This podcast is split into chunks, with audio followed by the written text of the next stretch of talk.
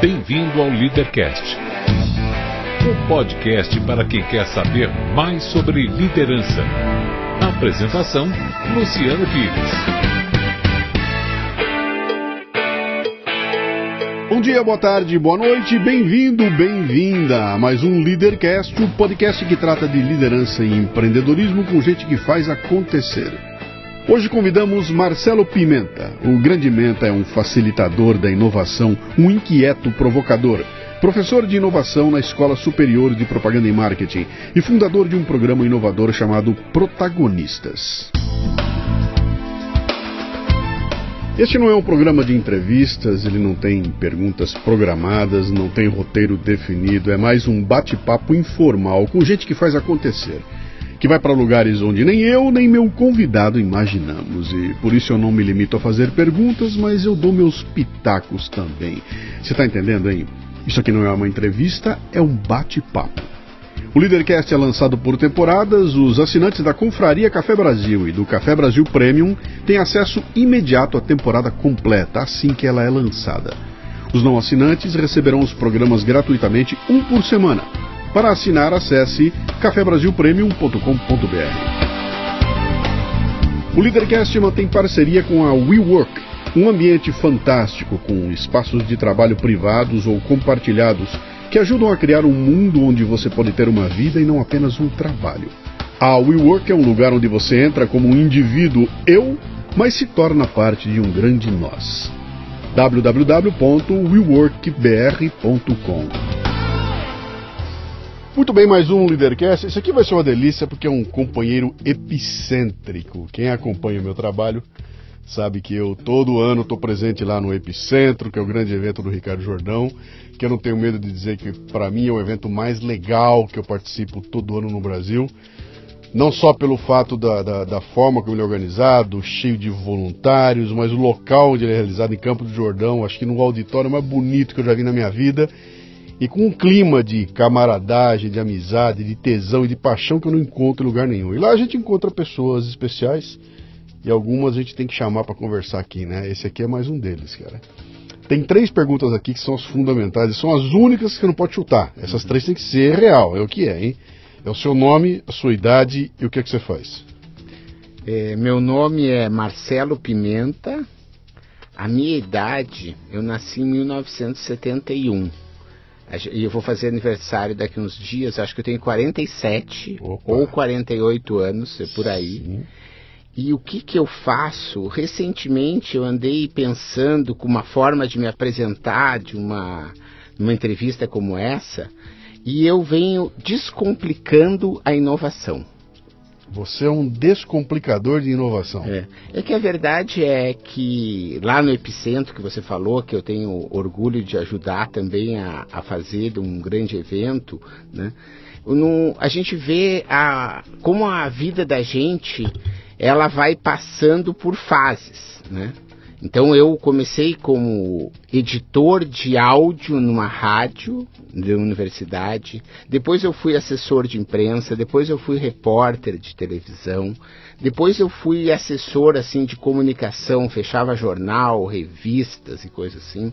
Aí fui para a RBS, né? na RBS conheci o mundo da televisão, fiz é, transmissão do carnaval ao vivo em Porto Alegre, mais de 200 profissionais, junto com a Alice Urbim. Caraca, acabou a entrevista. É. É, porque. Você já contou a vida aí toda, cara. deixa eu devagar aqui, vem cá. Ah, deixa, eu, então tá deixa, deixa eu pegar você aqui, ó. Você nasceu onde? Eu nasci em Santa Maria, no Rio Grande do Sul. Puta, Santa Maria, cara. Que, que, que eu, eu, vou muito pro Rio Grande do Sul. Eu trabalhei durante muito tempo numa empresa gaúcha, que era Álvaros, a Dana Álvaros viajei para lá de montão e depois que eu virei palestrante, então vira e mexe, eu tô lá nas cidades da região. Foi onde eu te conheci, lá, né, Dana Álvares. Tu era gerente de marketing Caramba. e eu já tinha a Connect, que era uma empresa que eu tinha criado e depois daquela história que ficou sem uh, continuidade, né, eu fui para Porto Alegre e criei uma empresa logo que a internet surgiu, porque logo que a internet surgiu, eu tive Sim. a oportunidade de ter contato com a internet. Né? Eu Sim. tenho um e-mail de 92, mpimenta.xbaseorg.br. Você precisa guardar isso aí, porque isso aí é. daqui a pouco vai valer dinheiro isso é. aí, cara. Daí. Você esse... poder botar no museu o teu e-mail. Depois eu consegui, então, criar uma empresa e a gente prospectava lá a Dana para fazer site na época e coisa assim. E foi onde eu te conheci. Mas de... vamos lá, deixa, deixa eu pegar você e conseguir fazer um andamento aqui. Você nasceu então em Santa Maria, uhum. família grande, família pequena? Família grande, uh, relativamente grande. Tem assim, irmãos? Meus pais, tenho meus irmãos, sim. sim. Tenho mais quatro irmãos, um irmão, três irmãs, né? Meus pais são funcionários públicos. A minha mãe é professora, né? Meu pai trabalhava no Dyer, no Rio Grande do Sul lá no Instituto de eh, Rodagem, e eu, e eu, sempre gostei muito de estudar, sempre, né, eu era o filho mais novo, né, sempre fiquei muito em torno da minha mãe no colégio, ela como professora, uhum. né, eu como orador de turma, sabe, essa coisa assim, uhum. né, de líder de turma, essas coisas. Como era o teu apelido quando era criança? É, meu apelido, acho que era, não, não me lembro do meu apelido, acho que, minha família me chama de Celo, na verdade. Celo? Mas, é, Celo, é, é porque é de Marcelo. E aí você usa menta, é. que é de pimenta. É, porque o menta veio da, na história da internet, por exemplo. Porque na internet, o Menta 90 é um, é um dos nicknames que eu tenho dessa época aí que tu diz que vai valer dinheiro. Uhum. uhum. Eu, eu, sempre gostei de ler, né? Eu li um livro logo nessa, quando a gente fundou a Connect, que é essa empresa lá de Porto Alegre, eu li um livro que ele dizia assim com a importância que vai ter tu botar um, um nome no Google que apareça Sim. em primeiro certo? E às vezes tu não consegue, tipo com Marcelo Pimenta. Uhum. Mas com Menta 90 eu consegui. Então eu tenho Menta 90 em várias redes Legal. aí, que eu tenho esse nickname, né? Por, por que 90? Ah, por conta da época, porque era na é. década de 90, ah, entendeu? Que nem tu bota hoje na senha uhum. do, do, né? Tem Leadercast 2019, tu põe Sim. na senha do Wi-Fi, uhum. e aí então as, o 90 ficou datado dessa época. Mas hoje que... eu tenho trabalhado mais, na verdade, meu nome nessa história de brand e tudo, de que o Marcelo Pimenta é importante que a gente uhum. reforce mais. O que, que o Celinho queria ser quando crescesse, cara? Cara, olha só, eu ia ser, essa história ia medicina. Eu sempre tive a medicina, porque tem essa coisa assim de ser, né, classe média, aquela coisa de tu ter, né, eu me lembro assim daquela coisa quando tinha visita, entende? Na minha família nunca, nunca passamos fome, graças a Deus. Mas tipo assim, bife à milanesa, uhum. sabe? Tinha visita. Tu pegava um, tu ia pegar o segundo, tinha um, um cutucão, sabe, na perna, tipo assim, para, espera a visita se servir, sabe, assim. Então, uhum.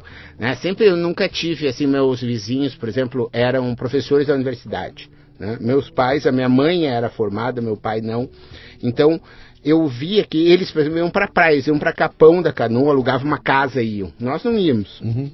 A gente ficava lá, entendeu? Tinha umas boas férias e tudo. A gente domingo ia tomar banho no rio, fazia, era legal, mas assim, a gente né, sempre foi muito marcada essa coisa aquelas, de restrições. Aquelas coisas deliciosas, hum. inesquecíveis que a gente fazia quando não tinha dinheiro, né? É, exato, é, exatamente. Quando você não é. tem grana nenhuma, que você inventava coisas maravilhosas que Esse dia eu fui viajar agora com a minha mãe na, no Natal, né? A gente, ela queria ir para o Uruguai, eu aluguei uma casa, a gente foi de carro com cachorro, enfim, foi toda uma função e ela fez uns bolos, né? E eu disse, mãe, olha só. E a gente lembra disso de domingo, porque uma das coisas, se a gente não fosse tomar banho de rio, a gente ia pro Jockey Club. Uhum. Lá em Porto, em Santa Maria tem um, um, prado que chamava, né? Uma fazenda, em que os cavalos corriam. Meu pai gostava dessa história, mas eu gostava era de brincar lá em cima, porque tinha uns cinamomos, uhum. entendeu? O carro grande, tipo um dojão. E aí a gente ficava brincando. Daí tinha isso, tinha a hora do pastel, a hora do sei que, a hora da melancia, entendeu? Era tudo já datado durante o domingo, assim, essas coisas. Ah, que hora será que vai abrir a melancia? É. Né? Então, essas coisas acabam acontecendo. Mas Família, eu sempre tive vontade de ter um pouco mais. E, então, e... Essa, essa, medicina, você é. teve alguém que você viu? Você assistiu uma não, série? É, hoje foi? não, hoje eu, hoje eu entendo que a medicina, né, porque tu, esse processo de autoconhecimento, né, tu vai, eu, a medicina para mim tá duas coisas. Primeiro, é, tinha a ver, eu acho, com o bem social, assim, no sentido, sabe, de entender Sim. que era uma profissão é, que tipo, ajuda os outros, a, entende? Assim, uhum. acho que tinha isso.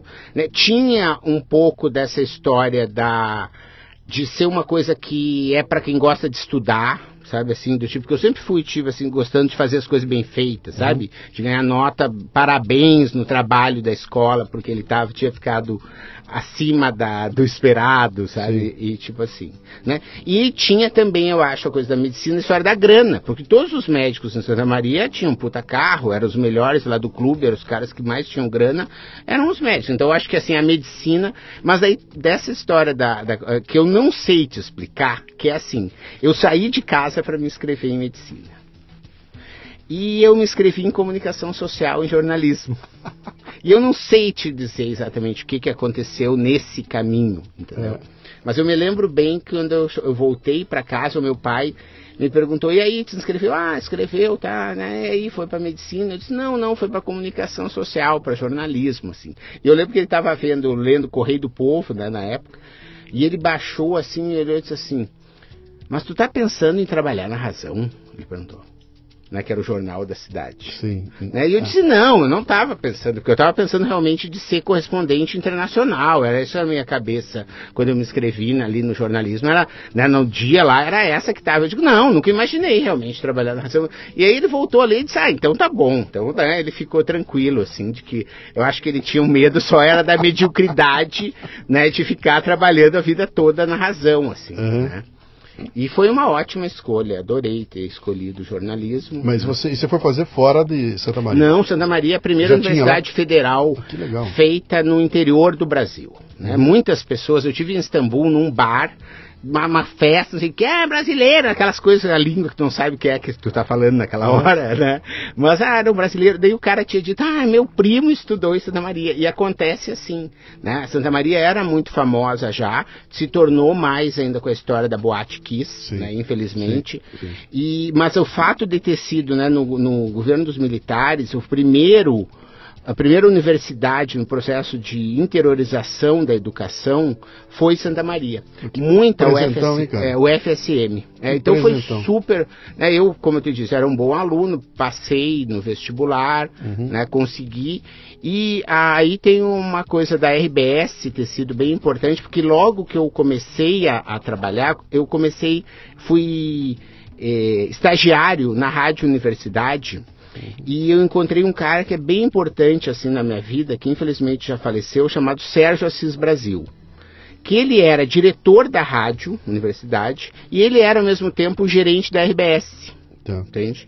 E eu entrei na rádio. E ele viu que eu era um cara que podia dar caldo, entendeu? E eu comecei a ganhar espaço dentro da rádio. Tipo, em um mês e meio eu tinha um programa de rádio. Na... Era num horário que não tinha praticamente audiência, né? Uhum. Mas eu era estudante de jornalismo, era operador de áudio bolsista e ele tinha me dado a revista da semana, que era uma, uma coisa que eu tinha, um programa de rádio, tipo, daí eu tinha mas, 19 anos. Então, você já tinha se formado ou estava Não, estava no primeiro uh, semestre da universidade. Quer dizer, você ainda deu uma tremenda, de uma, digamos, sorte uhum.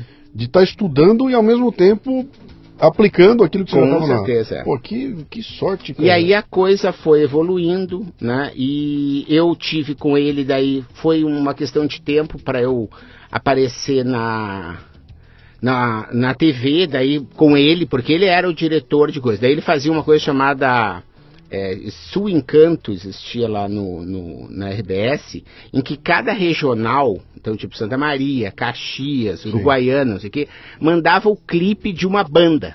Tá. Certo?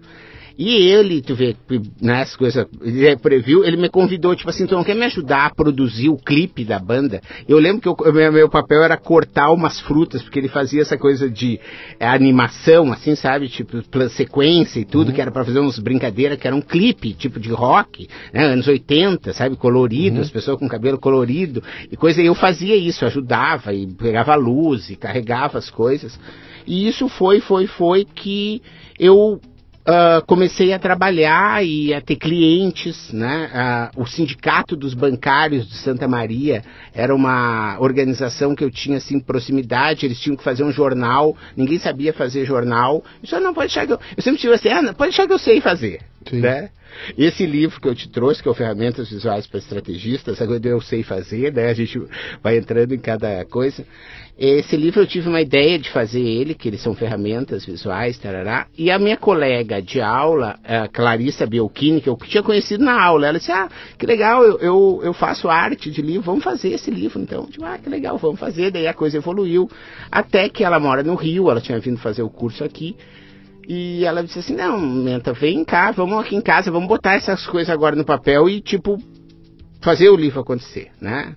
E ela perguntou assim, ah, tu tem experiência no mercado editorial? Eu digo, claro, imagina, né? tinha feito jornal do sindicato, tinha feito panfleto, tinha feito que cartilha. que idade você não, tinha? Já, não, eu tinha agora, faz 10, 15 anos atrás. É. Aí eu já tinha feito coisas pro Sebrae, realmente, nacional e tudo.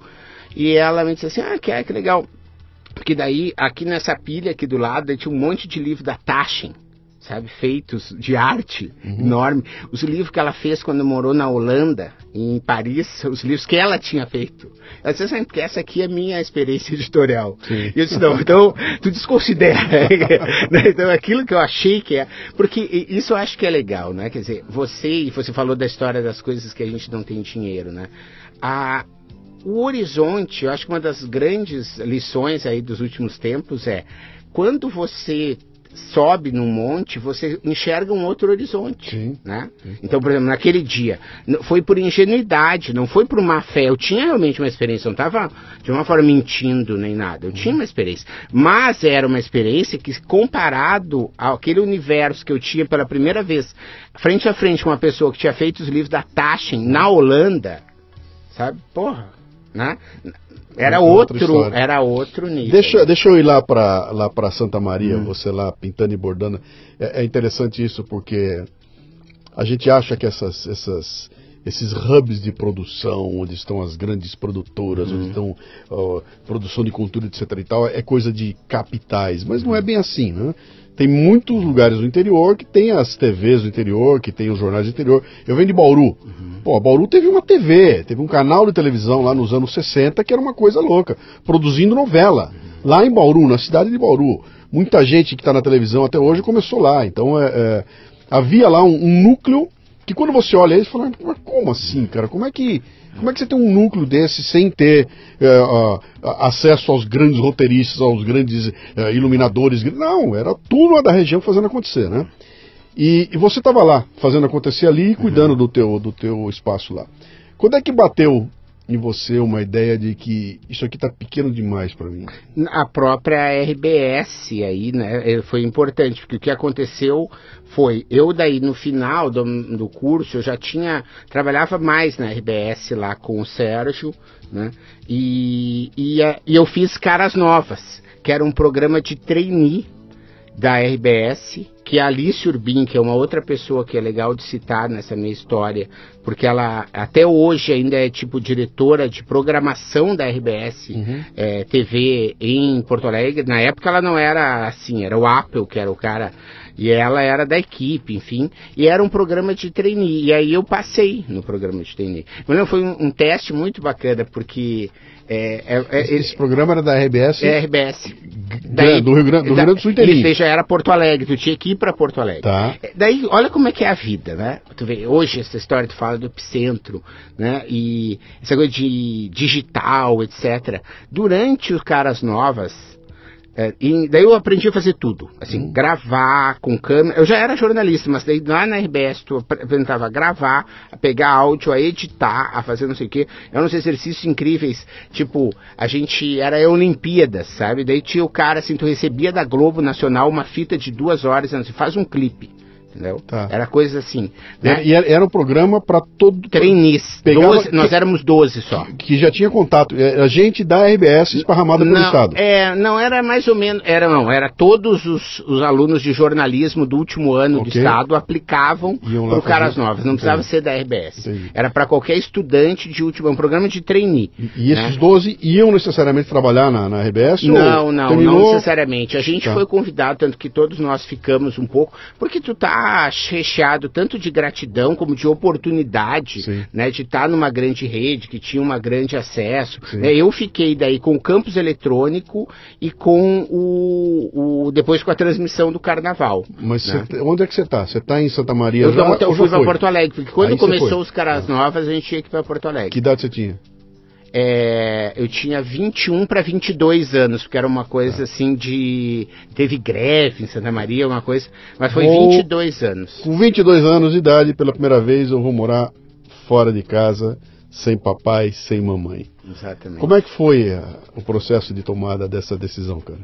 Ah, foi bem natural, Luciano. Assim, era uma coisa que eu sempre tive essa coisa de conseguir, né? Se tu for ver, eu, eu gravei o podcast dessa semana lá do Mentalidade sobre o livro do cérebro do Buda, né? Que é a capacidade de tu é, a realidade nasce na tua percepção daquilo que tu percebe, né? Daquilo que daí tu constrói e aquilo que tu enxerga e a tua realidade é aquilo e tu acaba alcançando. Então, por exemplo, essa história de morar em Porto Alegre, de estar fazendo, por exemplo, de ter aplicado por caras novas, eu já estava lá, eu já tinha apartamento.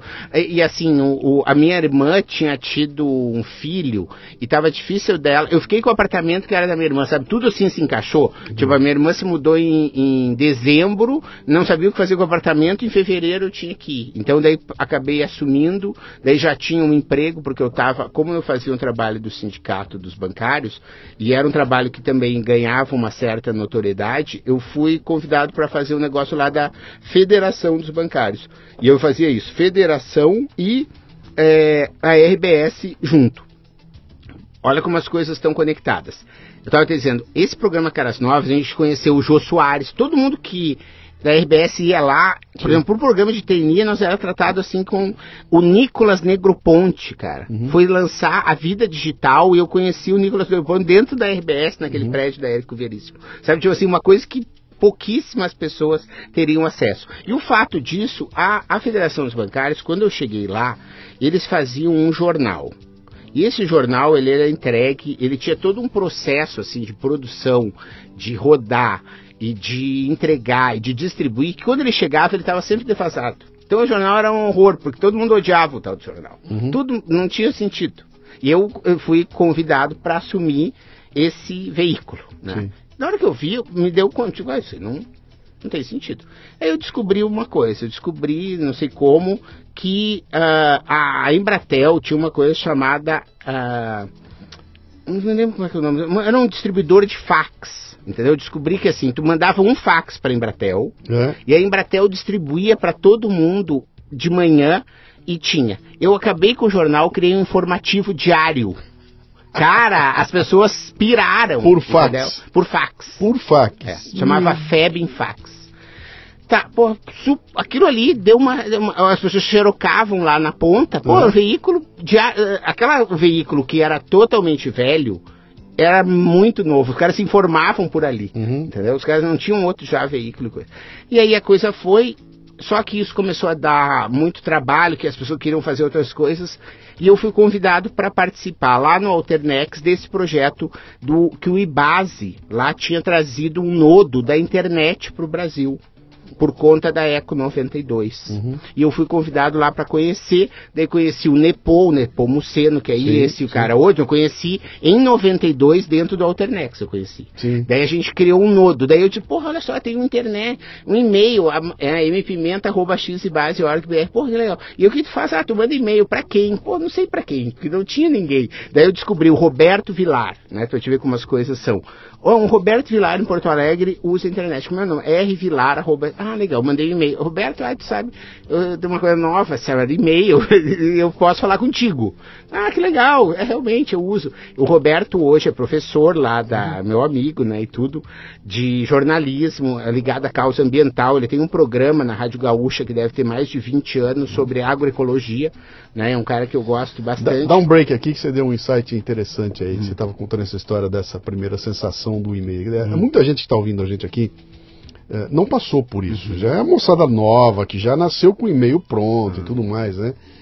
E a gente está falando de uma época que era o seguinte, cara. Eu, eu tinha uma época que eu, eu conseguia manter contato é, frequente com 5, 10, 15 pessoas para quem eu podia mandar uma cartinha, que eu escrevia cartinha, mandava, ficava aquele tesão de hora que chegar o, o carteiro batia e eu, puta que tesão, ele chegava para mim uma carta com meu nome, cara. Uhum. E a hora que eu pegava aquele negócio com meu nome escrito, aí ali eu virava um cidadão, né?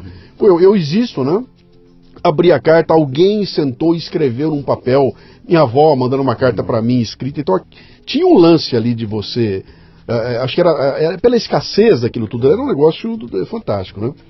A transição disso para um aparelhinho que você digita um e-mail do cara, aperta o botão e ele recebe e te responde na hora, é um choque é, é, cultural tão gigantesco, cara, que eu acho que esse é um daqueles momentos em que a humanidade ela vem vindo numa direção, ela toma um choque, ela vira. Tem um turn, tem um turnaround. Foi quando você. Isso que você descreveu.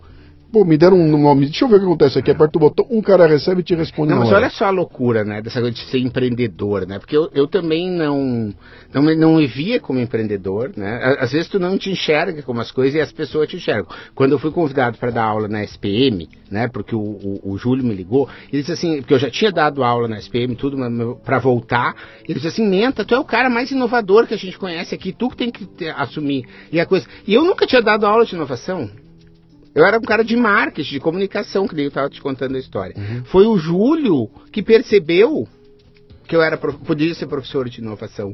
Uhum. Daí que eu fui dar minha primeira aula de inovação. Que ano era isso? Isso agora na SPM já faz uns 10 anos, deve ser. Tá. Uhum. tá. Né, que daí. Uh... Mas aí, uh, olha só. Vamos lá, eu quero que você chegue no, eu quero, eu quero que você chegue, eu quero te contar. Eu só... quero que você chegue no momento em que o Rio Grande do Sul vai ficar pequeno. Ah, tá, legal. Aí vamos. Não, mas só te contar a história do empreendedor você fala do dessa coisa do e-mail, tu manda, não era assim. Não era assim, fácil, entende? Uhum. A coisa tinha que saber assim, ó. Como, daí o que que aconteceu? Aquele arquivo que ia por fax, eu queria disponibilizar e na ponta eles abriam e imprimiam. Não tinha nexo, uhum. certo? Tu tinha que fazer upload, certo? Numa ferramenta que se chamava FTP. Tem, existe até Sim. hoje, só que hoje ela é transparente, ninguém sabe que ela existe. Mas, e aí eu comecei, só que na ponta as pessoas não sabiam usar. Sabe o que, que eu fiz? Uma Santana Quantum que tinha parada lá, eu criei um projeto chamado Viajando pela Comunicação. E eu fui de, de sindicato em sindicato no Rio Grande do Sul ensinar as pessoas a abrir uhum. o coisa, o FTP, a baixar o arquivo, a imprimir entendeu? É, a fazer foi ótimo, conheci todo o Rio Grande do Sul. Né? Cara, eu, eu, eu, trabalhei durante 26 anos na Dana Álvares, uhum. que você conheceu, né? E a gente também estava muito antenado com essa questão toda de, de tecnologia e tudo mais, lá, no, lá pelos anos, começo dos anos 90, uma coisa assim ficou muito claro para nós que haveria um caminho muito legal para os catálogos da empresa. O catálogo era um uhum. negócio terrível de autopeça, tinha que imprimir todo ano, ele ficava uhum. velho logo, era um negócio horroroso, custava dinheiro de um montão, você não podia corrigir, era um negócio pavoroso. Quando surgiu a, a, a capacidade de produção, né? E eu me lembro, o primeiro catálogo que eu fiz, eu fiz num PageMaker, uhum. num XT, cara, que horror.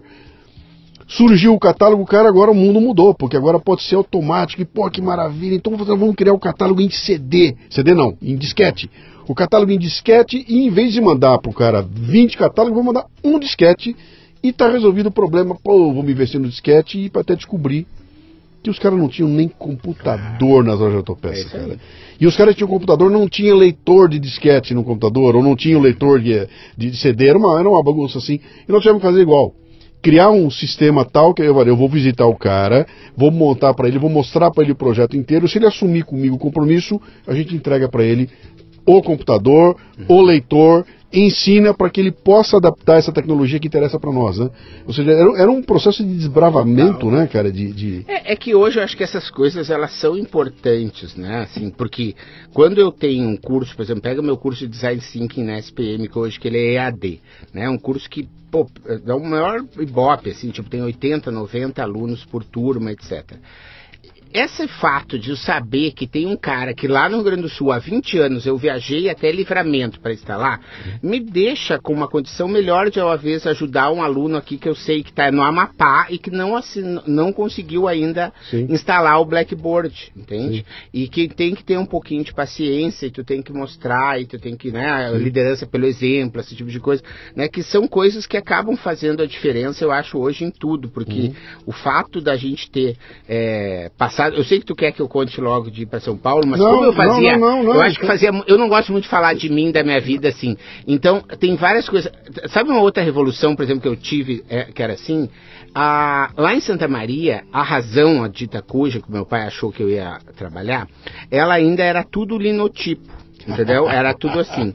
Então, esses Eu comecei, trabalhos. comecei minha vida assim, É, tá? esses Trabalhando lá trabalhos, no é, linotipo. esses trabalhos que eu fazia editoriais, né? Porque daí eu comecei a fazer jornal, sabia fazer jornal, aprendi, eu tinha 20 anos, sabia fazer, tipo, que nem tu falou, ah, sabe distribuir para 10 mil pessoas? Eu sei, Uhum. eu sei fazer uma coisa que... E aí tinha uma gráfica em Santa Cruz do Sul, que ela tinha o quê? Um pagemaker. Tu falou pagemaker, eu me lembrei. Então eu fui para essa coisa Porto Alegre, né? Eu já morava em Santa Maria, mas eu tinha ido a Porto Alegre fazer um curso de pagemaker. Então eu sabia, eu mandava para Santa Cruz do Sul e aparecia um jornal incrível, porque a razão era só com os tipos, aquelas coisas assim. Sim. Não, aparecia foto impressa, rotativa, de um dia para o outro. Na razão tinha que demorar, não sei o quê, porque os caras tinham que fazer as caixas, etc, etc. Então, quer dizer, eu sempre tive essa história, né? Hoje, em retrospectiva, principalmente agora nessa nossa conversa, de conseguir entender, né? Como é que a coisa. Ah, tá, então vai lá e faz, né? Uhum. Essa é o jeito. né? É, eu, eu vou dar um toque aqui para você que é, que, é, que é novinho, que não sabe da história ainda. Quando eu, eu comecei a minha carreira, eu era revisor do Diário de Bauru, lá em Bauru, que era feito em linotipo. Então eu não vou explicar o que é linotipo, entra no Google aí que você vai ver a loucura que era. Era uma máquina que tinha lá que produzia. Quando tinha que aparecer uma imagem, uma foto, tinha que fazer um clichê. É. Um clichê. E o clichê nada mais é do que uma imagem cavada numa chapa de metal. E essa imagem, você vai ver a imagem, ela é o negativo da imagem, ela é cavocada numa chapa de metal, a tinta passa por cima e imprime no papel. É um negócio absolutamente jurássico. É né? tipo imprimir na pedra, praticamente. Foi uma, uma metáfora boa, né? É jurássico, É, é, jurássico. E era a gente, caro, e a né, gente também, passou né? por tudo isso aí, quer dizer, nós fazemos parte de uma geração que daqui a alguns anos não vai ter mais ninguém aí. Que, que- o que acontece, cara? Eu começo minha vida nesse no linotipo, do linotipo eu vou pro offset, do offset eu vou pro digital, do digital eu já estou aqui no, no- na nuvem, Uhum. né? Ah, é, ah, o processo de produção eu começo a fazer pestap com cola de sapateiro e com letra 7 e Uhum.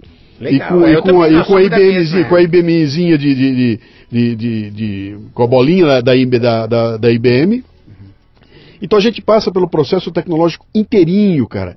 Eu, nós, eu sou do tempo em que comprava LP.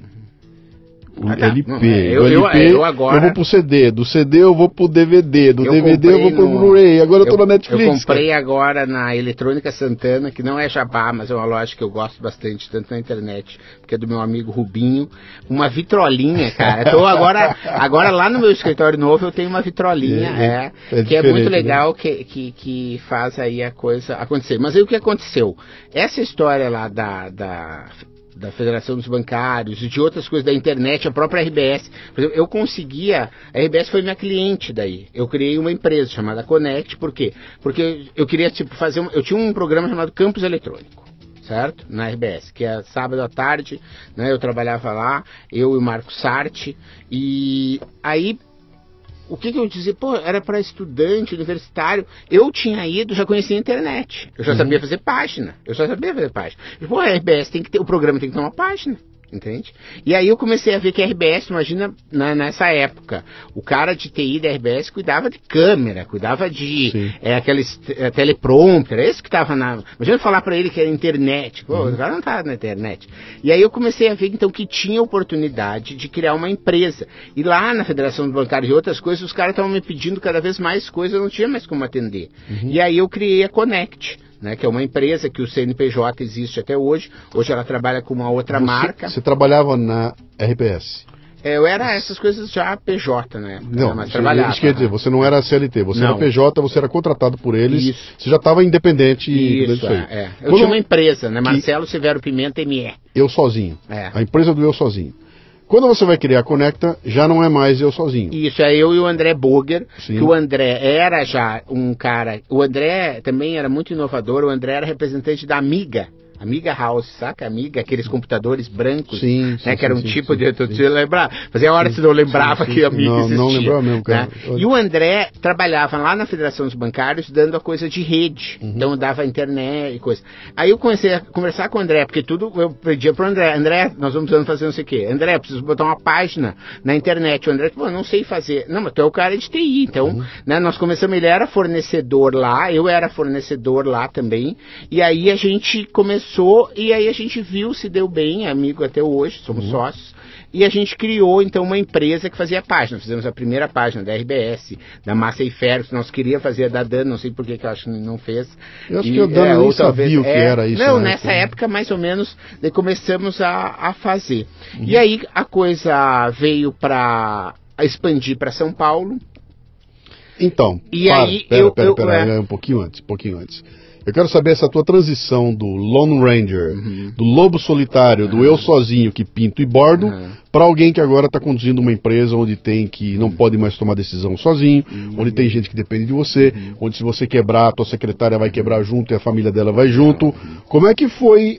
Onde é que você foi treinado para isso? Ou como é que foi encarar essa essa outra realidade, cara? Que não tem nada a ver com a tua capacidade criativa de inventar história. Agora é pé no chão, contador, conta pra pagar. Como é que foi isso aí? Eu acho que foi legal. Acho que o André tem. Porque o André tinha uma loja da Amiga House, né? E o André, ele. Acho que na época, se ele escutar esse programa, ele vai concordar. Ele é. Ele viu que eu era mais criativo, entende? Então a gente começou a prestar serviço em cima disso. Né? Mas eu sempre fiquei com essa coisa de, de liderança, de marketing, enfim, de conseguir essas coisas. Eu já vinha da coisa da comunicação.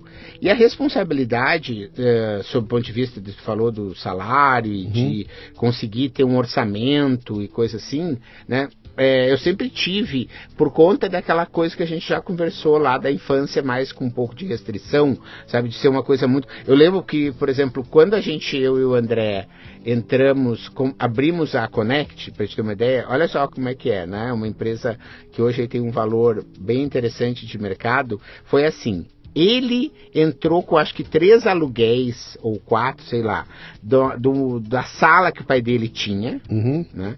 E eu financiei um computador 386 sim. com 4 mega de RAM, entendeu? Que dava para fazer as páginas, entende? Isso foi o início, daí então a gente saiu, começamos a atender, porque o que é legal é, e hoje quando eu dou lá mentoria ou escrevi aqui no trem e tudo, quando a gente fala, né, que o cara que quer empreender, que está empregado, é a melhor hora para ele começar a empregar. É- Enquanto é- empregado. Enquanto empregado. Sim. Claro, né? A 6 e 1 tu transforma no teu, teu Isso. CNPJ e começa a fazer. a- Então, por exemplo, a gente abriu a Connect, eu tinha a RBS, porque as pessoas me conheciam, e eu disse para eles, não, eu consigo te entregar um site do programa aqui em 15 dias. Tinha a Federação dos Bancários, o André fazia é, manutenção em redes em outros clientes que ele começou a dizer, olha, tem uma coisa chamada internet e eu te coloco aí na internet, é um tipo um catálogo de páginas. E a gente daí já escrevia no KD, essas coisas assim. A gente sempre teve essa coisa de ser inovador. E aí a gente teve um plano de expansão para São Paulo que com um sócio aqui local que acabou não rendendo do jeito que a gente queria e numa é, reunião assim, é, é, tem umas coisas de decisão na minha vida que eu não sei os detalhes, né? Mas eu sei que eu, tá, eu cheguei em casa e disse, olha, eu já era casado, "Ah, nós tamo- vamos para São Paulo, tem uma oportunidade lá, eu posso que vai ser legal, a gente e pum, vim, entendeu? Foi isso. E aí eu vim. É, É a segunda vez que você né? me fala isso aí, que É. toma uma decisão. Eu saio para me matricular É. para medicina e volto para casa com comunicação e não sei o que aconteceu. É. Deve ter alguém que baixa em você no meio do É, caminho. hoje, na verdade, é, também como eu te disse, né, é, a gente fazer esse programa nessa situação me coloca numa, numa outra posição, né? Quando eu li lá o Subliminar, né, que eu acho que é um livro muito importante, aí, tu- talvez dos mais importantes que eu li do, no ano passado, eu entendo né, que hoje o que não- são decisões não conscientes. Sim.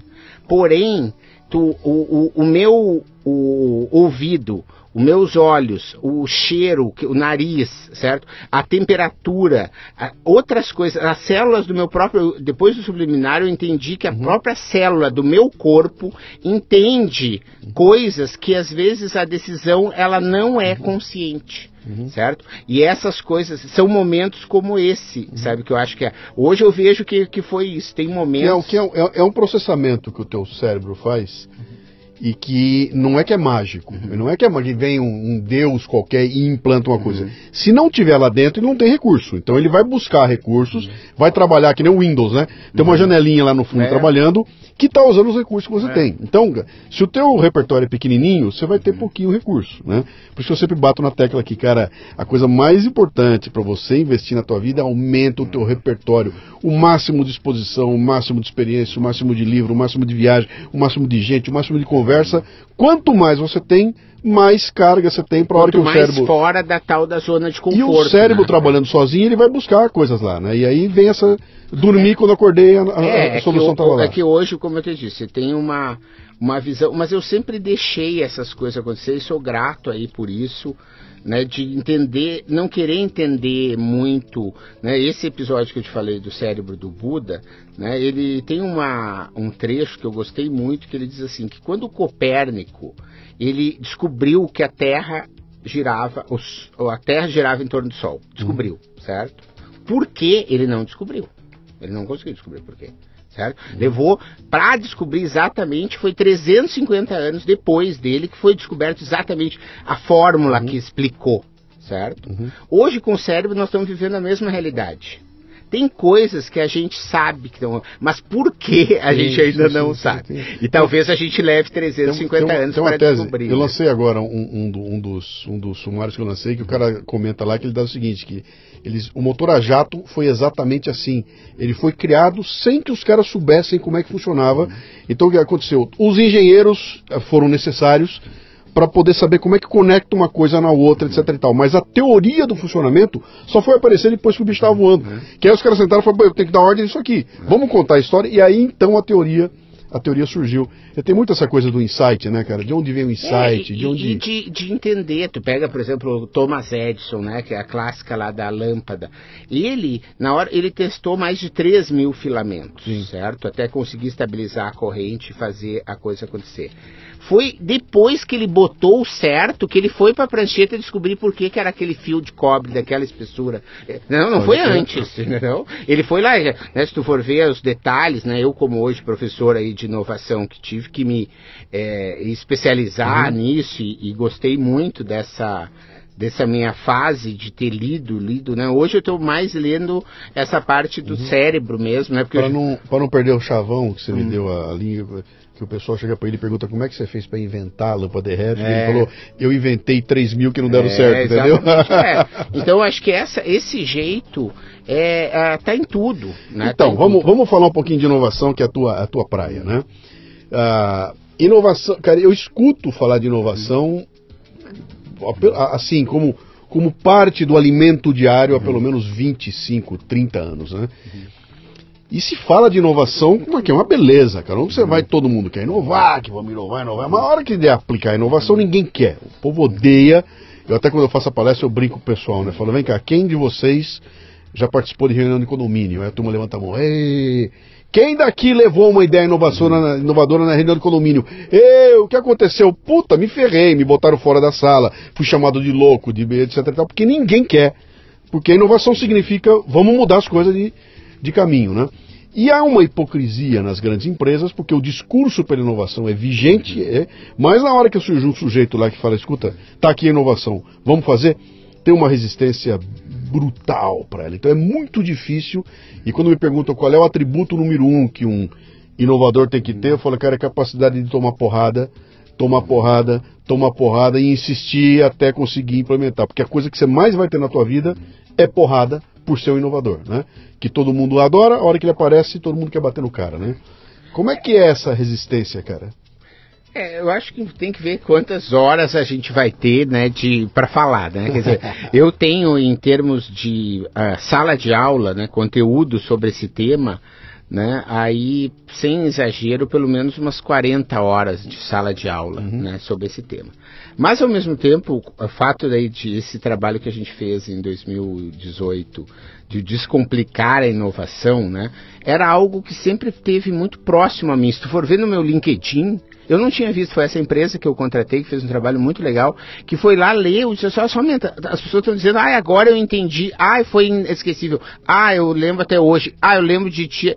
Eles que grifaram lá e me, né, às vezes o olhar de fora, ele é importante. Que né? empresa é essa? É, se chama Mercato, lá de Cuiabá, vale muito a pena Você contratou para quê? Para fazer esse trabalho de branding, de ah, entender como que eu deveria me apresentar, porque eu, eu, eu tava vivendo uma crise que é o seguinte, eu fazia assim, ah não, eu sou palestrante, sou, sou jornalista, sou empreendedor, sou empresário, sou tutor, é. sou mentor, entendeu? Daí parece uma coisa pedante às vezes, sim, do cara sim. diz assim, ah, o cara não, é... mas assim, quem quiser o contato pode, eu indico demais aí o trabalho das meninas, aí é uma equipe muito bacana, eu ele é Mercato, né, o nome, é, né? Tá. Com dois T's, eles são lá de Cuiabá, tá. né?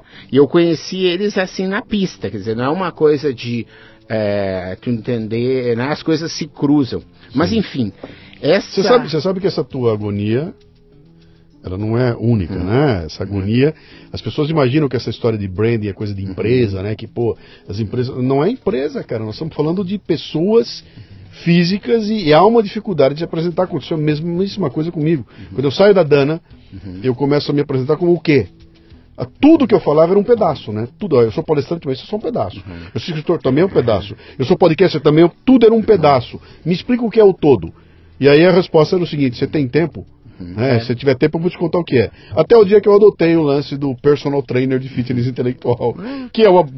Parece que é uma piada, né? Uhum. Mas aí você acaba conseguindo é. equacionar. É, eu também agora consegui ser o único, assim, que se denomina no Brasil um descomplicador de inovação. Nossa, sim, né? e, e, realmente é uma fase que eu gosto bastante e ajuda a resolver a tua, a tua, a tua pergunta. Eu só acho que a tua pergunta tem que ser colocada num seguinte patamar, pelo menos para me ajudar a raciocínio aqui. Uhum. Nós estamos falando de uma empresa de uma, duas, três pessoas, uma empresa com mais de 50. Não, tem que ser uma empresa. Eu estou me referindo a empresas maiores, ah, tá. né? Não, não, é, não, é, não é empresa É porque não, não. A, a, a, o remédio é totalmente diferente. É claro, é mais ou menos como tu, veterinário e médico. Não dá pra, eu, né? Uma coisa é eu chegar, o, dono está na minha frente e é. fala, Zé, vamos fazer, pão, é. faz, sai fazendo. Isso, do que numa grande corporação onde tem todo Então vamos começar assim, e eu acho que para mostrar se eu sei realmente descomplicar a inovação, de uhum. trazer algum tipo de referencial, mas ao mesmo mesmo tempo ser uma coisa simples. A criatividade é individual, uhum. a inovação é coletiva, certo? Uhum. Então, o que acontece na reunião de condomínio? Por que, que dá errado? Porque o cara vem com uma ideia criativa, individual, uhum. certo? E ele tenta colocar para que os outros façam e ela não, não desce nos outros, porque é coletivo entende? É por isso que o design centrado no ser humano e a liderança criativa, né, que são temas que eu venho estudando, eles são, a gente vem conseguindo fazer com que as empresas inovem, as grandes, através desse método. Quem pariu Mateus que o embale, ou seja, não tem nenhuma ideia que vem pronta. Todas as ideias, elas partem do cliente, certo? Porque não me interessa, as empresas que não querem fazer vão morrer, a gente se encontra no velório delas, sim, tá bom? Sim. Vamos falar das que querem sobreviver. As que querem sobreviver, elas precisam entender que elas precisam se conectar com o cliente. E, e ah, nós vamos atender melhor, legal, como é que a gente, a gente aqui é uma empresa, ah, sei lá, a gente é uma rádio aqui, que um exemplo aqui. Pô, a gente tem que ver o cara da, da, ele, da, da torre, ele tem que vir, o cara do financeiro tem que vir, todo mundo tem que vir para a gente ver como é que a gente pode. Então isso é fundamental, você conseguir criar um ambiente colaborativo, multidisciplinar, em que tenha uma cultura de inovação em que o erro é permitido. Né? Esse erro permitido ele tem que ser num ambiente é, controlado, quer dizer, ninguém quer ir num laboratório e o cara dizer, olha, teu exame deu errado porque o teu aqui a gente erra, viu? É permitido, não, não é o caso. Sim. Mas você tem que permitir é, experimentar, investigar e ter essa visão de longo prazo. Porque o importante aí da, da inovação é isso, né, Luciano? Você precisa chegar onde você quer chegar. Você tem que ter essa paixão pelo problema ou pelo cliente, né? Tu pega aí exemplos que a gente pode pegar bacana brasileiros, pega um, um Cacau Show da vida, Sim. certo? Ele é um cara que ele está aficionado pelo cliente desde o início, né? Se você sabe, não sei quanto você já contou aqui, teus ouvintes uhum. conhecem a história, para a gente não se repetir, né? mas ele é um, uma coisa que ele começou vendendo ovos de um catálogo que a mãe dele tinha na gaveta velho. Ele tirou xerox e saiu para vender, atualizou o preço. Quando ele chegou na fábrica, tinha um tamanho de ovo que o cara disse: Porra, não fabrico mais esse, querido. Há anos. Não tem como te entregar. Né? E ele teve que ir numa loja para conseguir uma forminha, porque ele disse, não, eu vou fazer. E aí tem uma pessoa que ajuda ele, que é o início da Cacau Show, porque ele começa, a, porque foco no cliente. Uhum. E aí ele começa com trufas, vendendo trufa. Depois ele faz uma loja. Banana, dizer, hoje ele é o maior fabricante de, de chocolate numa única planta do mundo. Uhum. Né? É o cara que conseguiu desenvolver uma tecnologia de fazer ovo trufado, recheado certo? Só existe uma máquina que é patente da Cacau Show. Tem uma história que ele conta que eu gosto muito de mostrar, e acho que, por isso que eu digo que eu acho que tem que pegar pelo aspecto sempre positivo, pra gente mostrar que é possível, que dizer que é negativo, isso que tu falou, tá, isso as pessoas já estão falando. Vamos ver como que pode fazer. O, ele conta que ele estava numa missão Sabe o cara da Godiva, da Nestlé, não sei o quê, porque hoje ele é realmente um cara é, importante nesse mercado, visitando uma feira, e ele viu uma cascata de chocolate, assim, caindo, e ele disse assim, olha, aquilo ali é patente da Cacau Show. E os caras, quá, quá, quá, era só brasileiro louco, que nós do Japão, numa feira, uma empresa que a gente sabe que país é, vai ter uma conta. Eles olha, isso aqui tem que ter, eu tenho várias patentes, né? Vamos ali. Ele entrou por lá todo louco de medo, abriu, né? Podia ser pirataria também, mas abriu e tava lá. Marca registrada, patente da Cacau Show. Uhum. Né? Ele tem hoje várias patentes, vários tipos de forma de tratar o chocolate na esteira. São coisas que ele pode vender para outras indústrias de chocolate. Uhum. Entende? A forma como ele trabalha o cacau nas fazendas. Mas olha, olha o exemplo que você está me dando aí. Você está me dando um exemplo de uma empresa que tem um indivíduo na, no final. No uhum. final do sistema tem um cara uhum. sentado lá, o dono. Uhum. Que nasce uma empresa com a cabeça dele e a empresa uhum. é ele. Uhum. Então, pô, volta um tempo atrás, sabe? O Mindlin era assim, Kaczynski era assim, uhum. o Votorantim, toda a RBS, Gerdau, pô, o Gerdau é assim. Então, esse indivíduo já está cada dia mais difícil de você ter grandes empresas com esse cara sentado lá. Hoje tem um um grupo de diretores, tem um grupo de profissionais que já não tem mais aquele. Vamos, vamos falar o português correto aqui, o culhão que o cara tem de falar, vai, eu quero que seja assim, pode fazer, não pode. Tem um, comitê que tem que tomar decisões, né? E aí a coisa começa a ficar complicada, né? É, não, com certeza, mas tu disse, é, tu vai trazer pro complicado, eu vou ir por outro lado. Isso, né? por a isso gente tá tem, é, a gente tem, né, hoje eu ajudo algumas empresas aí, né, que eu posso citar o nome, sei lá, Brasil Prev, tu pega Alpargatas, uhum. né, que são pessoas que conseguem sim é, viver e sobreviver e crescer dentro desse mundo, uhum. porque estão confiando, porque o que acontece é, é difícil, é, né? Uhum. Por, e tu tem que entender que é difícil, porque há um. um, um, um o, ali na Água Fria, que eu, eu passo quando eu venho né, da, de Mariporão, onde eu moro, para São Paulo, para dar aula, para vir para cá, para etc. É, eu passo, tem um monte de. É, aluga-se. Né? A empresa mais.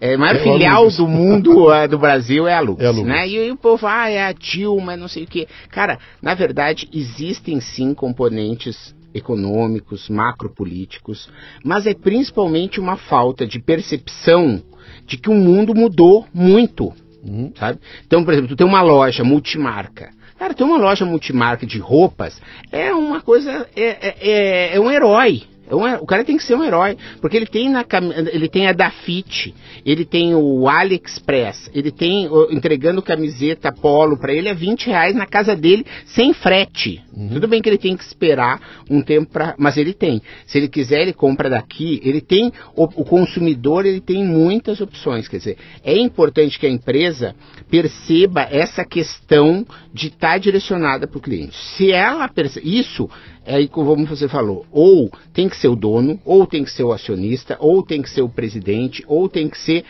o, o, às vezes os funcionários, eu, dar, eu, acho que é importante a gente fazer registros bacanas. Né?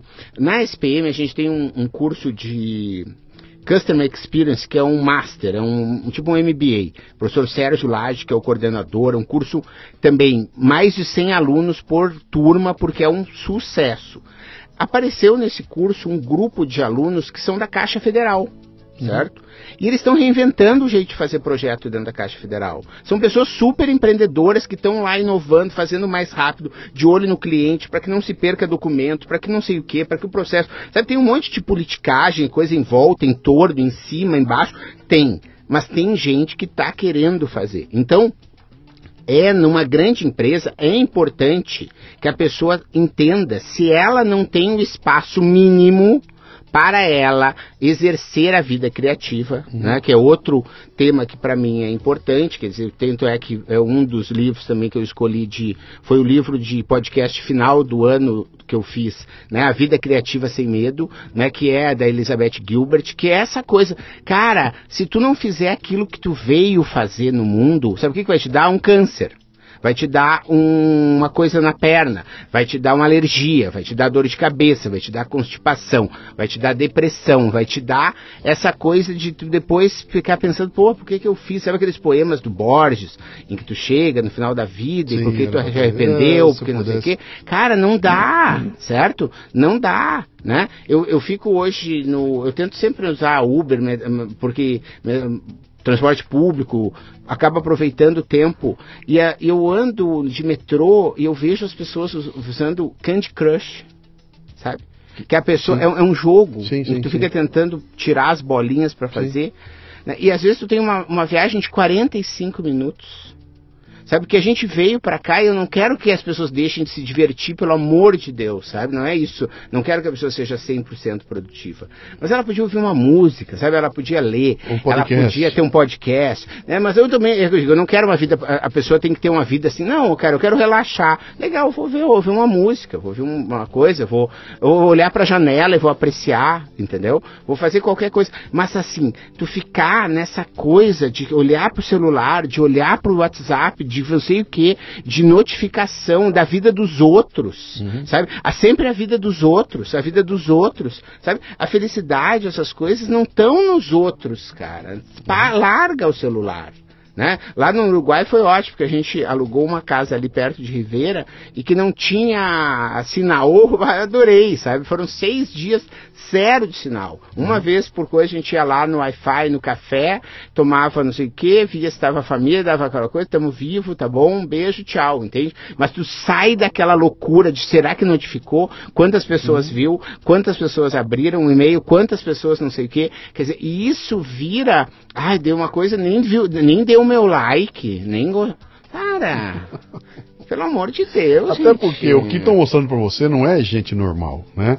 Ou estão mostrando para você um fodaço super bem sucedido, milionário, com a melhor mulher do mundo, com o melhor carro do mundo, com tudo lindo, maravilhoso, ou um cara que está se fudendo numa situação absolutamente constrangedora, está se arrebentando, caiu, foi atropelado, se arrebentou e tudo. Eu não me reconheço em nenhum dos dois, né? E aquela pressão foi, pô, eu não posso acontecer comigo esse horror e eu quero ser o que aquele rico tá lá, né? Isso acaba me empurrando para tomar decisões que, cara, eu, eu, tenho meu dia a dia aqui, cara, eu tenho que ser feliz com o que eu tenho, né? Uhum. E ambicionar, não virar o bilionário lá na ponta, mas, cara, algum dia é melhor que o outro, um dia é melhor que o outro, uma hora a coisa vai, vai andar, é, né? Ter certeza, eu acho que de onde que tu quer chegar, né? Uhum. Por isso que, daí voltando à história da inovação, só para te entender, né? Daí lá na SPM, hoje eu tenho os cursos, estão abertos, são, sejam muito bem-vindos, tem um programa novo lá, chamado Gestão da Inovação 2019, são três cursos super bacanas que ficaram, são três finais de semana, vários super a pena, tô, e assim, eu tô, mas eu tô up to date aí com relação a isso, né? Uhum. Só que começou a vir uma outra questão que tem a ver um pouco com isso. Por que, que tem pessoas que, mesmo tudo se comprovando, é, então, tipo, ah, nós temos que inovar, né? Vamos lá, sei lá, nós vamos mandar o podcast pelo WhatsApp. Ah, isso aqui a gente achou que é incrível, tarará. Mas aí tem alguém na equipe, pô, o cara não faz, ah, não vê, ah, porque, por quê? Né? E aí que eu vim para esse lado da neurociência, entende? Uhum. De tentar entender um pouco melhor como que, o que que faz com, e que bloqueios, mas principalmente que desbloqueios né? E aí que vem, hoje eu sou uma pessoa reconhecida pela história do design centrado no ser humano, que é esse jeito de fazer workshop, de usar post-it, de usar massinha, de não sei o quê, e que as pessoas acham às vezes que é frescura ou é bobagem, né? mas vem no sentido de estimular partes do teu cérebro, do teu corpo, ou do tu ter já várias vezes o cara dizer que tu não sabe falar, que tu fala errado, que tu gagueja, que não sei o quê, e que o cara não consegue numa reunião, às vezes é com uma massinha. Às vezes é com o post-it, às vezes é desenhando, às vezes é recortando, às vezes é em dupla, às vezes é em trio, às vezes é de olhos vendados, uhum. sabe? Então tem coisas que tu vai costurando. E a inovação cada vez mais ela passa pela tua ousadia de usar desses recursos tentando entender que as pessoas são diferentes e que tu vai conseguir estimulá-las de forma diferente. Porque se tu disser assim ah não mas tá lá no PPT lá como como inovar Sim. tá lá tá escrito cara tu não tá vendo lá e tu conseguir continuar nessa tipo, porra tu não sabe ler tá lá escrito como inovar Tem lá 10 passos. Uhum. Pô, a pessoa não está entendendo. Né? Quer dizer, a, a, compreensão gera conexão, é aí que a coisa acontece. Quer dizer, quando o cara compreende, né, quando ele se sente inserido, quando ele entende que ele tem no, lá na frente uma coisa que tem é relevante para ele. Uhum. Por que, que, é importante chegar ao teu podcast pelo WhatsApp? Porque se não for importante para ele, vai ter dezenas de estímulos que vão fazer com que ele, ah, porque não deu, porque eu não sou pago para isso, ah, porque é verão, pô, tá super quente aqui em São Paulo, dá, não, não dá para fazer as coisas uhum. com esse calor, sabe? Então, é, sempre tem uma justificativa para que a coisa não aconteça. Uhum. Mas é assim que, né, a justificativa de fazer com que a gente, né, tu tá aí há 10 anos nessa história, né, criei o coisa lá por fax, entendi como é que foi, peguei o carro para levar, né, e é assim que a coisa vai indo, né, as coisas vão se é, modificando, que eu acho que essa que é a, a grandeza aí da vida, por isso que eu gosto do epicentro, Uhum. Eu acho que o Epicentro é um evento, é uma comunidade que se permite, assim, rebelde como a gente é, né, uhum. lá, né, eu faço muita palestra para o Sebrae, eu sei que tu também, né, e faço federação de indústria, CMI, Fiesp, essas coisas todas, e, e, acho que é super legal, cumpre uma função importante da gente espalhar né, esse nosso conhecimento, estimular as pessoas, mas no epicentro existe um, uma falta de regras, né, uhum. que é bem interessante. Eu acho que tem cada vez mais, a gente vem fazendo pelos protagonistas alguns encontros assim, a gente fez no ano passado chamado Desafio da Execução, que tem a ver com levar as pessoas para o para o Brasil essa mensagem. O, o Internei, o Ednei na Digital House tem feito uns eventos que são muito interessantes. Uhum. As embaixadas do Geração de Valor junto ao meu sucesso.com também é um movimento voluntário em todo o Brasil, já são 1.100 embaixadas uhum. em todo o Brasil. Então eu acho assim, eu sempre vou nessas coisas que são voluntárias e que tem, se conectam com o meu propósito. Uhum. Né? Então eu acho que o Epicentro é legal, mas a gente vem criando e eu venho cada vez mais me dedicando realmente a fazer coisas voluntárias que tenham a ver com o propósito, porque isso tem trazido né, para o resto do mundo, para a emissão de notas fiscais, isso vem contribuído. Uhum. Não de uma forma indireta, né? Eu tenho, de novo, daí vem essas coisas de percepção, de tu estar tá fazendo coisas que, do tipo, ah, vou ficar ligando para cliente que não me atende, não, não, cara, eu prefiro passar um final de semana lá com mil pessoas dando mentoria até as quatro da manhã, pessoas que estão ávidas pra, é, entendeu? É, é. Que na hora que eu ficar e vibrar nessa sintonia, o meu telefone toca e chega um pedido uhum. de palestra, chega um curso em company, chega não sei o que, entendeu? Você falou de uma coisa aí sem explicar o que é. Hum. Me fala do protagonista. O protagonista, o protagonista é assim. Então, o que acontecia? A Feira do Empreendedor de Manaus, o Menta vai dar uma palestra. Né? Agora eu vou dar na Feira do Empreendedor de Sebrae São Paulo daqui uns dias aqui de novo. Né? Ah, ah, tá. Então terminou a palestra por como inovar, lá, parará, eu dou um monte de exemplo, né? Eu faço tem uma coisa que eh, há quatro anos o pessoal da Unesco tem um departamento lá, uma ONG, na verdade, que trabalha com isso, chamado NetExplo, que me convidou e eu faço um trabalho com meus alunos da SPM de identificar inovações. Então eu tenho uma palestra que eu trago um monte de inovações assim que as pessoas não veem no dia a dia, uhum. sabe? E é super show. Então eu termino essa palestra na Feira do Empreendedor. O cara, uau, eu tenho uma sorveteria, adorei. Ah, a menta, como é que tu pode me ajudar? Que, que eu dizia? Digo, cara, procura o Sebrae. Entende? Porque eu não conseguia atender o Sim. empreendedor. Não tinha um produto no meu. Entende? Porque quando eu for entender. Porque para atender o empreendedor direto assim, é, exige tempo, sabe? Não dava, questão de preço, né? Não adianta o cara chegar e dizer, ah, eu vou cobrar lá uma grana que, pô, mas isso é que eu faturo por mês, como é que vai cobrar por Não dá. Uhum. E aí a gente começou, ah, eu, então isso me incomodava. A Paola Tucunduva, que é minha sócia, e que é uma pessoa que pensa assim muito diferente de mim em vários aspectos, ela também tinha esse mesmo approach, né? Ela tem uh, última, agora ela está morando em Miami faz um ano e dois meses e ela tinha aqui no Empretec mais de 90 turmas em São Paulo. Então a pessoa termina o Empretec uma semana. Pô, adorei, como é que eu faço? Queria que tu me ajudasse. Ah, hum, acabou, sabe? Não tenho. Ela é coach, mas não quero fazer coach, eu queria mentoria. Não, não, não tem.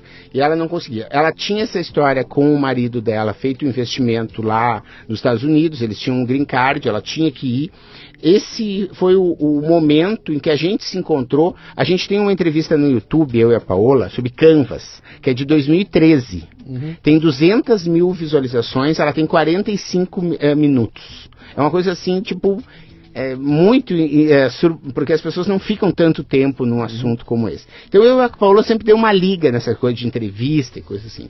E ela ia para Miami e a gente pensou: o que, que a gente vai fazer? E a gente começou então a criar um modelo que fosse capaz de atender esse empreendedor de uma forma contínua e que a gente pudesse acompanhar por um preço bastante razoável e que ele pudesse pagar e que a gente pudesse inserir na nossa loucura de vida dela tá morando em Miami, de eu fazer palestras, de dar aula, de não sei o quê. E a gente criou um negócio online, a pessoa tem um acompanhamento, né? É principalmente por isso que a gente faz o desafio da execução é para promover e para divulgar o trabalho dos protagonistas, porque assim tem é, assim como você tem marcas, né? A gente nos protagonistas ajuda aquela pessoa que às vezes ela procrastina, sabe? Uhum. Ela tem ideias, ela tem muitos planos, ela não sabe direito o que, que ela faz primeiro, porque eu tenho assim, ah, eu tenho que melhorar minha loja, eu tenho que melhorar meu site, meus funcionários não estão bem. O que será que eu tenho que fazer? Daí começa o ano e o cara, ah, o que, que eu faço agora? Ah, daí, daí, sabe o que, que é pior que faz? Faz um pouquinho de cada um mal feito. Sim. Entendeu? Então eu vou dar 15 minutos pro meu coisa, eu vou lá, mudo na vitrine um pouquinho, no coisa eu boto uma, uma foto lá que é ruim, ah, tu vê, eu fiz um pouquinho de cada coisa. Cara, isso nos negócios, como eu falei, é cada vez mais difícil. Né? Eu tenho uma frase que é minha, assim, que eu acho, pelo menos eu nunca ouvi as outras pessoas falarem, que é assim: é cada vez mais fácil abrir um negócio. É cada vez mais difícil um negócio dar certo. Uhum. Certo? Qualquer um. Ah, vamos abrir um negócio que é um blog? Vamos. Ah, vamos abrir um jornal? Vamos. Vamos querer abrir uma loja? Vamos. Pô, a gente pode abrir uma loja agora. E pode fazer o que a gente quiser, tipo, agora, no e-mail, entendeu? Tu vai lá pela internet, cria um CNPJ, a coisa cria, sabe? É um negócio. Só que fazer esse negócio girar é difícil. Por quê? Não é de novo a política. É, é, o tempo em que a gente está vivendo, em que há uma oferta, né? existe um conceito chamado lógica do serviço dominante. As pessoas querem e se acostumam, de, de novo a coisa do cérebro, muito rapidamente com o que é bom. Uhum. Né? Por que, que é, eu uso táxi às vezes, porque eu preciso usar o corredor, enfim, às vezes uso o Uber, tenho taxistas da minha confiança, enfim, tem uma série de motivos. Várias vezes eu saio do táxi sem pagar. E o cara, oh, não vai pagar, meu amigo. Não, não, desculpe, por quê? Porque tu está acostumado já Uber, com sim. Uber. Certo? Então, o, o, ser humano se acostuma com essas coisas. Né? Então, o fato de. Tu, ah, tu tem uma padaria, tu compra lá todo dia. Pô, o cara vai depois, o cara vai na Bela Paulista. O cara vai na Galeria dos Pães, tu falou de viajar. O cara vai numa coisa, pô, o cara vai em Paris, o cara vai em Buenos Aires, que é aqui do lado, né? Pô, eu começo a ver uma padaria de um jeito diferente. Ele, ele começa a achar aquela padaria lá meio estranha.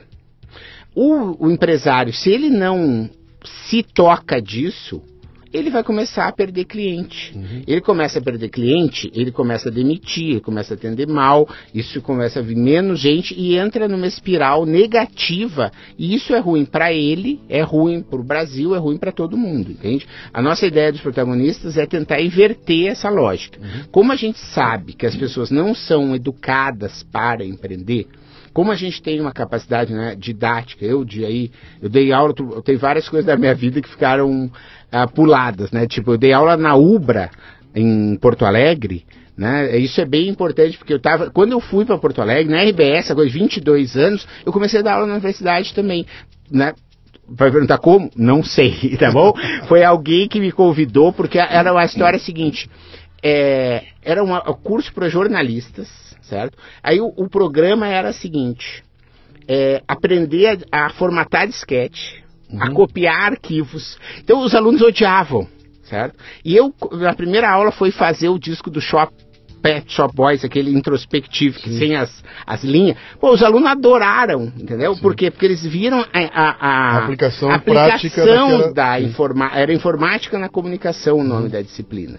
Né? Então, isso. Então, é, tanto eu quanto a Paola temos uma história. A Paola é da Fundação Dom Cabral, do Sebrae. A gente tem uma capacidade de ensinar e de conseguir mostrar que é, que nem o, eu tive agora no início do ano no Powerhouse lá com o Flávio Augusto do, do meu sucesso, né, e ele estava vendo a história dele, assim que ele estava, ele pontuou a história dele, de mostrar assim coisas que ele não sabia né? Tipo, ele não sabia vender, começou a vender. Ele não sabia abrir escola de inglês, começou a abrir escola de inglês. Ele não sabia fazer franquia, ele começou a fazer franquia. Ele não sabia vender a franquia para um grupo, como ele, daí ele aprendeu. Ele não sabia recomprar, daí ele recomprou. Sabe, assim ele vai. Então, tu tem no, na tua vida de empreendedor momentos em que tu precisa. Uh, Uh, mudar o teu mindset, tem que mudar a tua, tua carapuça, sabe? Tu tem uhum. que fazer diferente, porque senão né? O cara é o mercado editorial, é o mercado de bem de consumo, é alimentação. Pega hoje que as pessoas estão comprando por Rap, por uhum. é, Uber Eats, sabe? E aí e o cara tá lá embaixo no, no, no, no restaurante e deles assim, a pessoa não entende, fica assim, mas eu tenho caprichado tanto aqui no meu bife, sabe? Tá tão bom. Uhum. E o cara não vem. Mas sabe? E ele vinha, por que será? Entende? Uhum. E isso pode acontecer com qualquer coisa. A mulher lá tem uma roupa, tem uma camisinha bonita. Ah, eu comprei uma camisa linda agora. O meu cliente não apareceu. Cliente não... Uhum. Mas por que, que será que ele não apareceu? Né? Quer dizer, isso acontece no B2B. Pega aí um cara que é prestador de serviço, certo? Ah, o cara é instalador, não sei o quê. Pô, estava indo tudo bem e agora não, meus clientes não me procuram mais. Não, então isso acontece e para quem tem. Há, há, um outro risco que a gente tem assim, de missão de vida nos protagonistas, que é fazer com que quem esteja abrindo o negócio não perca dinheiro. Sim. Sabe? Porque é muito comum do cara assim, pô, agora essa crise, não sei o que, tarará, eu vou numa feira, tem uma coisa de imprimir caneca. Pô, que legal, olha só que legal. Ele pega uma foto tua, imprime a caneca, pô, o cara te levou, entendeu? Tu, ah, caneca com a minha sim. foto. E o cara te mostra uma planilha e diz assim, ó, se tu vender 100 canecas por dia, cara. Por 100, por, tu vai ganhar, tu vai ganhar 19 mil reais líquido. Pô, chega em casa com a máquina. Você lembra da máquina de fralda? Lembra? É. Lembra? Então, o cara, é. É, isso é muito comum, gelateria, olha, paleteria, é, brigadeiria, né? O Brasil gosta, as pessoas gostam dessa coisa, tipo, meio mágica, né? De assim, ai, uma milagrosa. Não, abriu uma paleteria, agora vai dar tudo certo. Abriu uma hamburgueria, uhum. vai dar tudo certo. Ah, daí tem que usar, tem que... Não, mas não pode ser qualquer uma, tem que usar um monte de coisas retrô e tem que comprar aquelas lâmpadas tipo incandescente, que não, sabe? Tipo, cara, não é assim, né? Uhum. E assim, como eu sei que tem muita gente que vai ouvir que não vai fazer os protagonistas e mesmo assim eu quero ajudar, é o seguinte: te conecta com teu cliente. Descobre a dor de alguém. É assim que a coisa que o negócio dá certo, sabe? Uhum. É bem simples até. Não é o que tu quer fazer, não é o que a ideia que tu teve.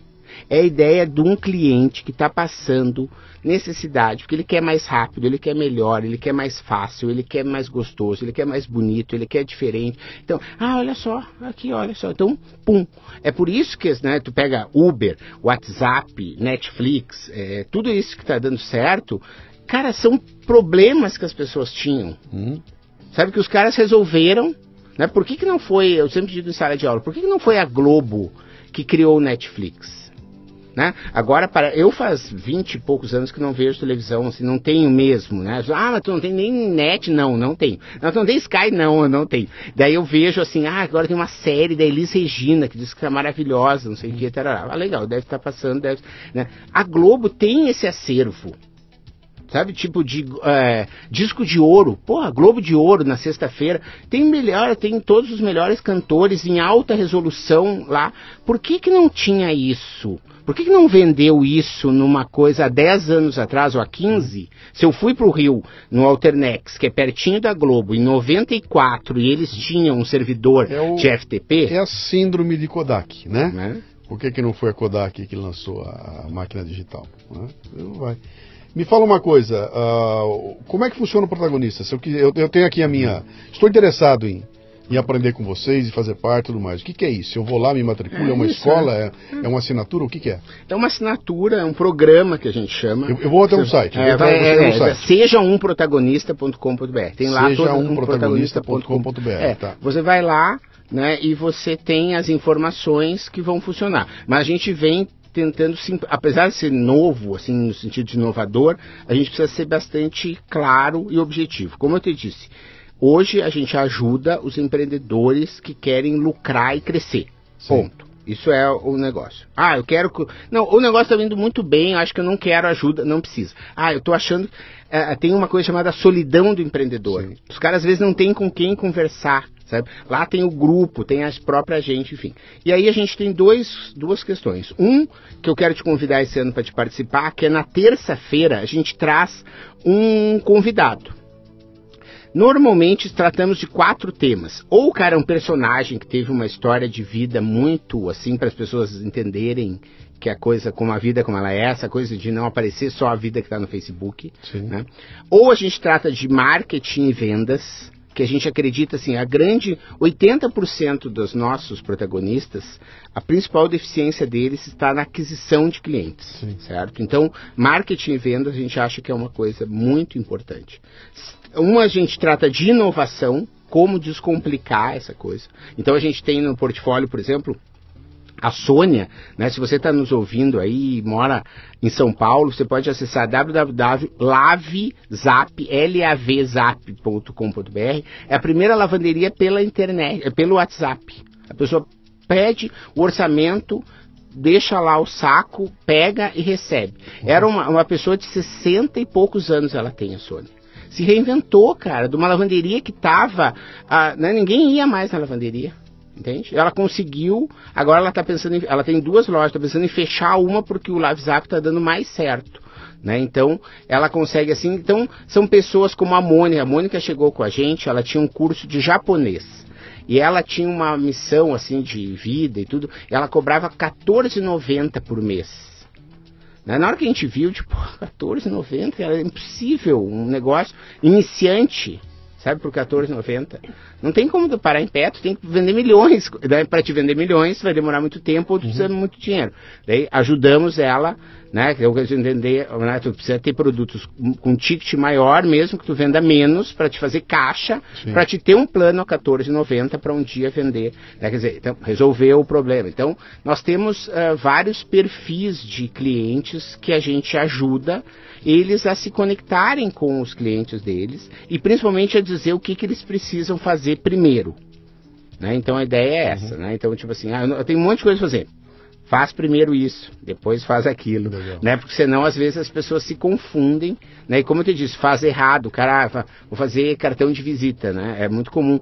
Eu uma história com o Sebrae dentro do Canvas era interessante porque o, o, o Sebrae até é, 2002, 2003 por aí, e não, não, desculpe, 2012, né, mais recente, 2010, 2012, aqui faz uns 10 anos que foi que a gente lançou.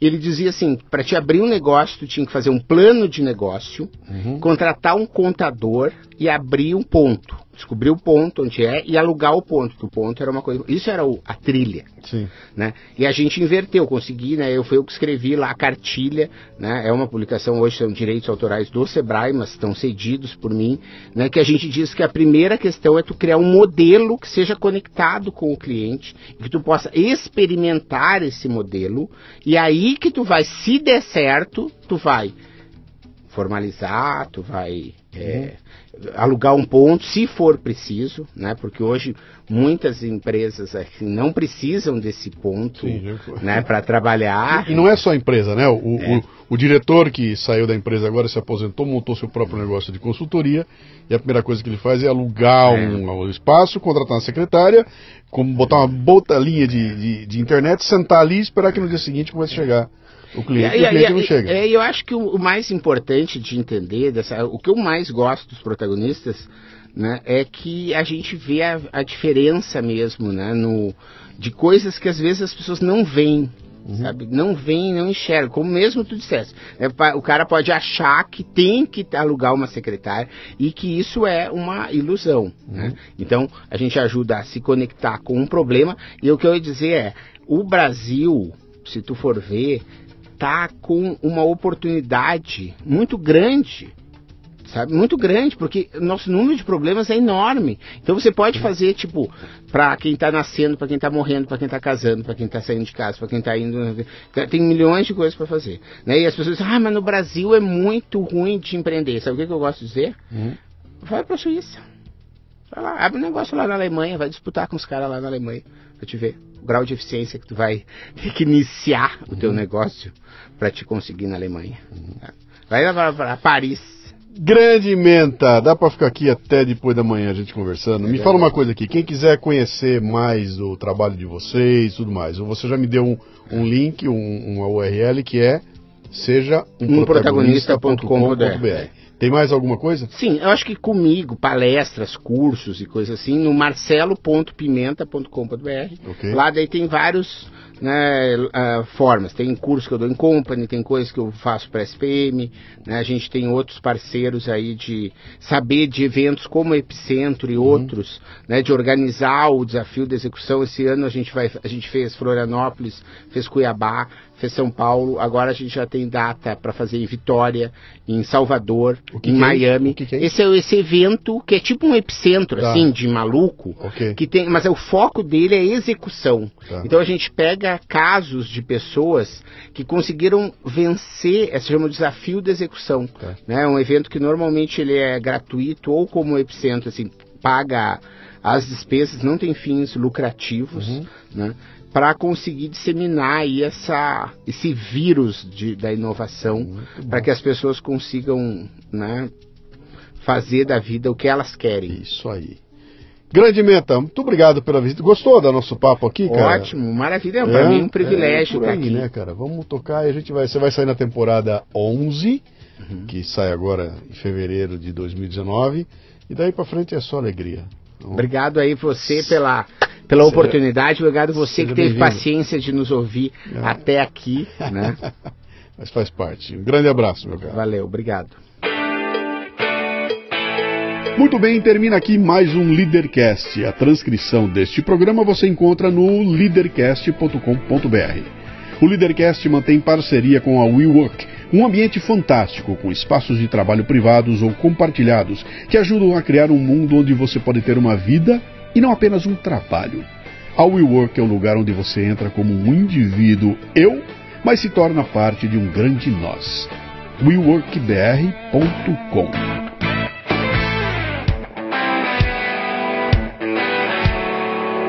Você ouviu o Leadercast com Luciano Pires.